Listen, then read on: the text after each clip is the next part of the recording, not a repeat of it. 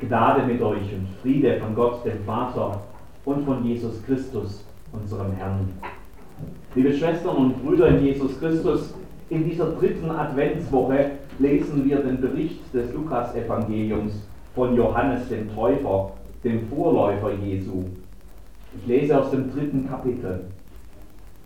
Und er kam in die ganze Gegend um den Jordan und predigte die Taufe der Buße zur Vergebung der Sünden wie geschrieben steht im Buch der Worte des Propheten Jesaja. Es ist eine Stimme eines Predigers in der Wüste. Bereitet dem Herrn den Weg, macht seine Steige eben. Alle Täler sollen erhöht werden und alle Berge und Hügel sollen erniedrigt werden. Und was krumm ist, soll gerade werden und was uneben ist, soll ebener Weg werden. Und alles Fleisch wird das Heil Gottes sehen. Da sprach Johannes zu der Menge, die hinausging, um sich von ihm taufen zu lassen, ihr Otterngezücht, wer hat euch gewiss gemacht, dass ihr dem künftigen Zorn entrinnen werdet? Seht zu, bringt rechtschaffene Früchte der Buße und nehmt euch nicht vor zu sagen, wir haben Abraham zum Vater. Denn ich sage euch, Gott kann dem Abraham aus diesen Steinen Kinder erwecken. Es ist schon die Axt den Bäumen an die Wurzel gelegt. Jeder Baum, der nicht gute Frucht bringt, wird abgehauen und ins Feuer geworfen. Und die Menge fragte ihn und sprach, was sollen wir nun tun? Er antwortete aber und sprach zu ihnen, wer zwei Hemden hat, der gebe dem, der keines hat, und der Speise hat, tue ebenso. Es kamen aber auch Zöllner, um sich taufen zu lassen, und die sprachen zu ihm, Meister, was sollen denn wir tun? Er sprach zu ihnen, fordert nicht mehr, als euch vorgeschrieben ist. Da fragten ihn auch Soldaten und sprachen, was sollen denn wir tun? Und er sprach zu ihnen, tut niemand Gewalt noch Unrecht und lasst euch genügen an eurem Sold. Und mit vielem anderen mehr ermahnte er das Volk und predigte ihm. Advent. Seit etwa Mitte des vierten Jahrhunderts feiern die Christen Advent mindestens solange ich denken kann, gibt es ein wiederkehrendes Thema im Advent, nämlich der Umgang der Menschen mit dieser Zeit. Ich gebe es ja zu, gerade wir Pfarrer sind da Spezialisten drin geworden. Während wir von einer Adventsandacht zur anderen hetzen und Predigten und Liturgie vom neuen Weihnachtsgottesdienste schon Wochen vorher wie am Fließband schreiben und inständig hoffen, dass nicht noch zu viele Beerdigungen dazukommen, kritisieren wir gleichzeitig unsere Zuhörer deren Adventszeit eben ebenfalls gut gefüllt ist. Ich kann es eigentlich gar nicht mehr hören. Ich will keine Andacht zum Thema Weihnachtsstress mehr. Advent sollte doch Zeit für das Evangelium sein, nicht Zeit für Kulturkritik. Aber stellen wir uns doch einmal einen Moment lang vor, Advent wäre wirklich tatsächlich genauso, wie wir es immer beschreiben und uns alle irgendwie wünschen. Still und beschaulich eine Zeit der inneren Einkehr mit Kerzenlicht und Weihnachtsliedern und Botschaften von der guten Nachricht des Evangeliums und Plätzchenduft in der Luft. Zeit zum Aufatmen, Zeit der Stille, Zeit für mich, Zeit, mich einmal mit den großen Fragen des Lebens zu beschäftigen, die sonst im Alltag eher untergehen. Wohlig warm eingekuschelt an meinem Lieblingsplatz, aufatmen, hinein in die Stille. Ja, Stille, Advent. Und genau an dieser Stelle wird die Stille nämlich jäh unterbrochen. Da schreit einer. Die Stimme eines Rufers in der Wüste. Wüste ist vielleicht auch das richtige Stichwort, auch wenn es mich rausreißt aus meiner erträumten Adventskuschelecke. Wüst ist es nämlich, was der schreit. Ihr Otterngezücht. Otterngezücht. Was soll das denn überhaupt heißen? Also Ottern sind ja Schlangen. Und in der biblischen Welt steht die Schlange symbolisch für den Sündenfall, für die Abkehr der Menschen von Gott. Die Schlange erscheint als die Verführung, als das Böse schlechthin, das sich in unserer Welt und in unserem Leben breit macht. Otterngezücht, Schlangenbrut, Kinder des Bösen könnte man übersetzen. Otterngezücht, das fällt dem eigentlich ein. Längst ist die Adventsstimmung da verflogen. Ihr Otterngezücht, Wer hat euch gewiss gemacht, dass ihr dem zukünftigen Zorn entrinnen werdet? Und dann redet er von Gott wie von so einem bärtigen Holzfäller mit kariertem Flanellhemd, der die große Axt von der Schulter nimmt und mit wuchtigen Schlägen beginnt, einen Baum zu fällen. Meinen Lebensbaum sozusagen. Das ist weit weg von dem beschaulichen Advent, den wir uns wünschen. Was soll denn das?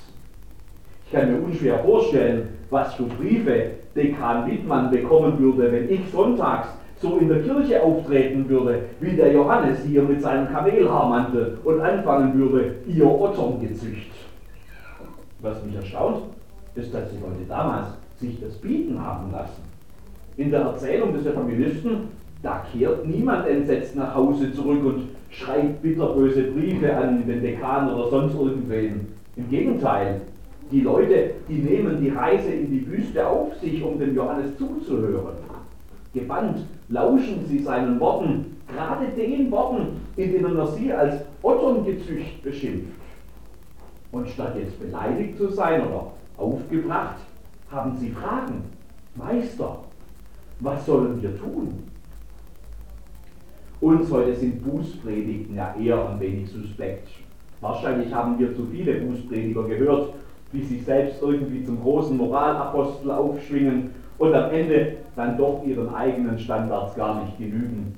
Und überhaupt, wer sind wir denn eigentlich, dass andere sich anmaßen könnten, uns zu maßregeln? Das soll doch jeder erstmal vor seiner eigenen Tür kehren. Die Menschen damals haben diese Bußpredigt offensichtlich ganz anders gehört. Und vielleicht, wenn wir es schaffen, einmal mit ihren Ohren hinzuhören, vielleicht könnte dieser Johannes diesen Advent 2019 zu einem ganz anderen, ganz besonderen werden lassen. Ich möchte gerne euer Augenmerk auf zwei entscheidende Dinge lenken. Das erste, diese Bußpredigt des Täufers, die ist ganz entscheidend mit einem Heilsversprechen verbunden. Ich lese nochmal. Er kam in die ganze Gegend um den Jordan und predigte die Taufe der Buße zur Vergebung der Sünden, wie geschrieben steht im Buch der Worte des Propheten Jesaja. Es ist eine Stimme eines Predigers in der Wüste, bereitet den Herrn den Weg, macht seine Steige eben. Alle Täler sollen erhöht werden und alle Berge und Hügel sollen erniedrigt werden. Und was krumm ist, soll gerade werden. Und was uneben ist, soll ebener Weg werden. Und alles Fleisch wird das Heil Gottes sehen. Für mich steht der zentrale Satz dieser ganzen Erzählung am Ende des Prophetenzitats. Alles Fleisch wird das Heil Gottes sehen. Alles Fleisch, alle Menschen, jeder, auch wenn es noch so unwahrscheinlich erscheint. Gottes Heil kommt auf diese Welt zu den Menschen, zu uns. Heil, wie in Heil werden. Heil wie in Wiederherstellung. Was krank ist, wird gesund. Was zerbrochen ist, wird ganz. Was vom Bösen entstellt und zerstört ist, das bekommt neues Leben. Das bedeutet Heil. Alles Fleisch wird das Heil Gottes sehen. Das ist doch genau das, worauf wir uns im Advent freuen. Das ist es, was geschieht, als Gott in Jesus Christus Mensch wird. Das ist es, wovon der Engel spricht in der Weihnachtsgeschichte, der den Hirten und allem Volk, also auch uns, große Freude verkündet. Denn euch ist heute der Heiland geboren. Der Heiland, der Heilmacher, der Heilsbringer, der, der die Dinge wieder in Ordnung bringt. Zwischen Gott und mir, zwischen uns, zwischen mir selbst und mir vielleicht auch. Das Krumme wird gerade die tiefen Täler aufgefüllt, die Dinge, die sich wie große Berge vor uns auftürmen, werden weggeräumt. Brandfrei heißt es dann, euch ist der Heiland geboren, welcher ist Christus der Herr. Darum geht es doch im Advent. Genau darum geht es auch in der Predigt des Johannes. Sein Ruf zur Buße, das ist ein Ruf zur Umkehr. Aber schaut, dieser Ruf zur Umkehr ist nicht in erster Linie ein Ruf zur Abkehr von Dingen, so stellen wir uns das ja immer unwillkürlich gleich vor. Und dann sehen wir in unserem Kopfkino schon das Bild von diesem strengen Gott mit dem erhobenen Zeigefinger, der immer weiß, was wir alles falsch machen und der immer nur am Ermahnen ist und alles verbietet. Der Ruf zur Buße, zur Umkehr ist in allererster Linie kein Ruf zur Abkehr von Dingen, sondern ein Ruf zur Hinwendung zu Gottes Heil, das uns in Jesus entgegenkommt. Die damit verbundene Abkehr von manchen schlechten Lebensweisen ist lediglich die Vorbereitung auf das Kommen des Heils. Kein hoher Preis, wenn man das Wesentliche im Auge behält, nämlich das Heil, mit dem Gott uns beschenken will. Ach ja, das Wesentliche. War das nicht gerade die Idee von Advent, dass man sich auf das Wesentliche besinnt? Aber dieses Wesentliche ist eben nicht, wie viele glauben, die Stille oder die Romantik bei Kerzenschein, die Einkehr in mich selbst und eine irgendwie undefinierbare Weihnachtsstimmung mit Zimtnote. Das Wesentliche ist das Heil, mit, mit dem Gott mir entgegenkommt. Man könnte sagen, das Wesentliche ist das Evangelium, verkörpert in Jesus Christus selbst, in dem Gott mir als Mensch entgegentritt. Zum Advent gehört dieser Ruf zur Buße, zur Umkehr zum Wesentlichen. Möge gerade dieser Advent eine Bußzeit für uns sein, in der das Evangelium neu Raum bekommt, in uns zu wirken. Zweitens, die Bußpredigt des Täufers, die beschreibt eine Umkehr zu einem veränderten Leben, aber in Schritten, die überschaubar und machbar sind. Die Menge fragte ihn und sprach, was sollen wir denn nun tun? Er aber antwortete und sprach zu ihnen, wer zwei Händen hat, der gebe dem, der keines hat, und wer Speise hat, tue ebenso. Und zu den Zöllnern fordert nicht mehr, als euch vorgeschrieben ist. Und zu den Soldaten tut niemand Gewalt, noch Unrecht, und lasst euch genügen an eurem Sold. Manchmal kommt es mir so vor, als wäre Buße so etwas ähnliches wie eine Diät. Das ist ja auch kein besonderes Thema, kein besonders beliebtes Thema, vor allem in der Weihnachtszeit. Ich stelle mir vor, ich steige auf die Waage und ich sehe mit Schrecken, wie viele Kilos eigentlich runter müssten. Und dann wird mir auch sofort klar, was das jetzt bedeutet. Auf was ich jetzt in nächster Zeit alles verzichten müsste, welche Essgewohnheiten ich vielleicht ganz grundlegend ändern müsste und dass ich eigentlich mehr Sport machen müsste und, und, und. Und dann dauert es nur einen Augenblick, bis feststeht, das schaffe ich sowieso nicht. Dann kann ich es auch gleich bleiben lassen. Die Buße, zu der Johannes aufruft, die ist trotz ihrer radikalen Sprache keine Diät, so wie ich sie mir vorstelle. Der fordert ja gar nicht dazu auf, ich solle radikal von einem Tag auf den anderen mein komplettes Leben völlig umkrempeln. Der sagt nicht zu den Zöllnern, gebt euren Beruf auf. Oder zu den Soldaten, lasst euch zu Altenpflegern umschulen.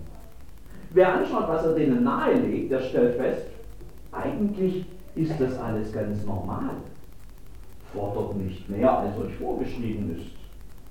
Tut niemand Gewalt und Unrecht an. Seid zufrieden mit eurem Soll. Das klingt dann plötzlich so machbar. Es geht gar nicht um einen großen, spektakulären Buch. Johannes ruft dazu auf, einfach ganz normal als Menschen zu leben, denen das Heil Gottes begegnet ist und die ihr Vertrauen im Leben darauf setzen. Das, meine ich, könnte zu schaffen sein. Das könnte sogar ich hinbekommen. Was könnte also geschehen, wenn ich dieses Jahr im Advent und nicht nur im Advent einmal die Bußpredigt des Täufers auf mich beziehen würde? Wenn ich mich von ihm zu einer Umkehr aufrufen ließe, die sich hinwendet zum vollen Erleben des Heils, das Gott mir in Jesus Christus schenkt. Und wenn ich dann im Vertrauen auf dieses Heil Schritt für Schritt ganz einfach meinen Alltag als Antwort auf dieses Geschenk gestalten würde. Ich glaube, das Licht der Hoffnung würde nicht nur am Adventskranz leuchten, sondern auch ganz tief hinein in mein Leben. Und Advent wäre für mich Advent geworden im eigentlichen Sinn. Möge Gott uns dazu Mut und Gelingen schenken. Amen.